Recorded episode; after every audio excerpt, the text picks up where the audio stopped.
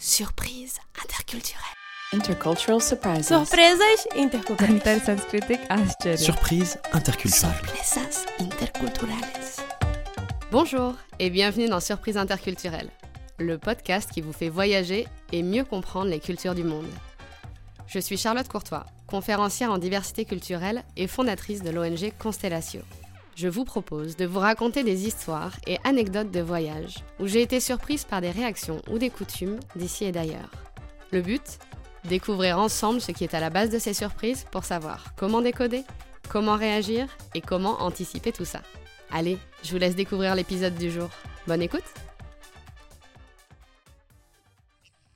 L'anecdote que je vais vous raconter aujourd'hui se passe en Australie, où j'ai été stupéfaite et franchement admirative d'une pratique locale.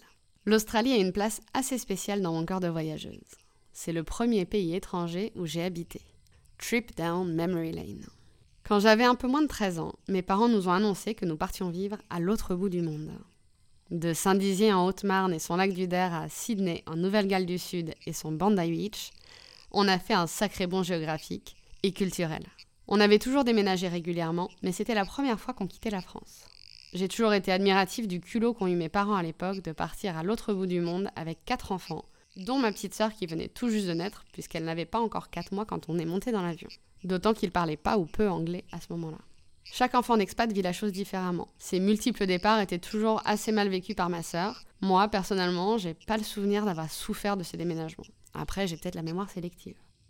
Vivre en Australie, c'était incroyable pour l'adolescente que j'étais. La vie était tellement douce.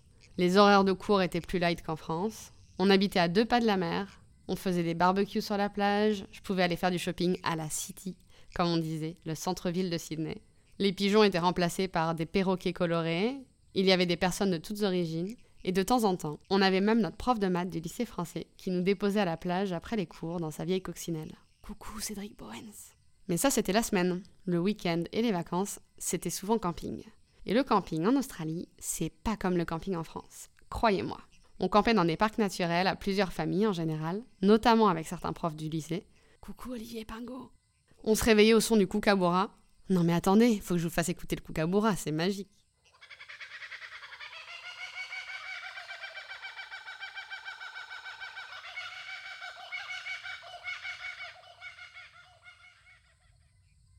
On faisait des feux de camp, du kayak.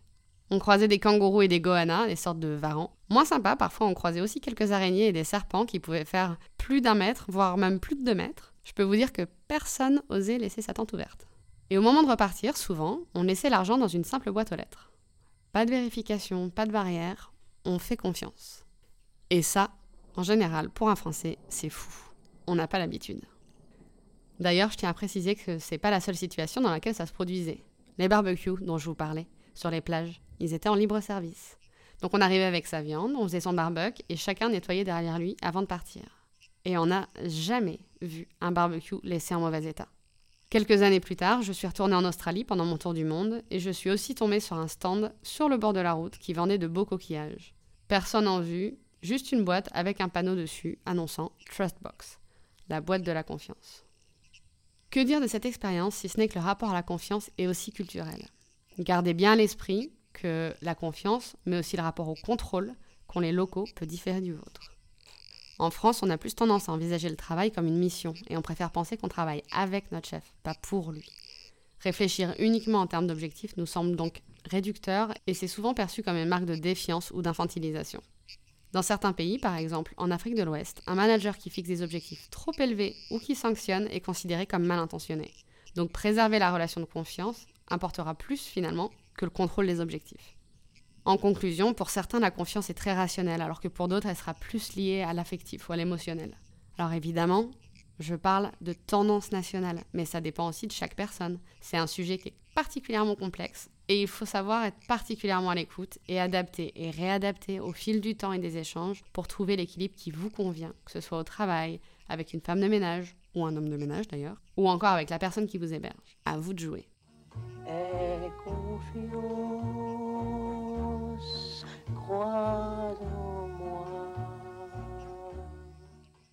Je suis curieuse de savoir si vous vous êtes déjà retrouvé dans cette situation et quelles solutions vous avez trouvées. N'hésitez pas à venir me raconter vos anecdotes sur Insta ou sur LinkedIn. Je vous donne rendez-vous dans deux semaines pour vous raconter une anecdote qui m'est arrivée en Espagne. À très vite. Merci d'avoir écouté cet épisode jusqu'au bout. Si vous avez aimé, abonnez-vous et laissez-moi 5 étoiles et un commentaire sur votre plateforme d'écoute préférée.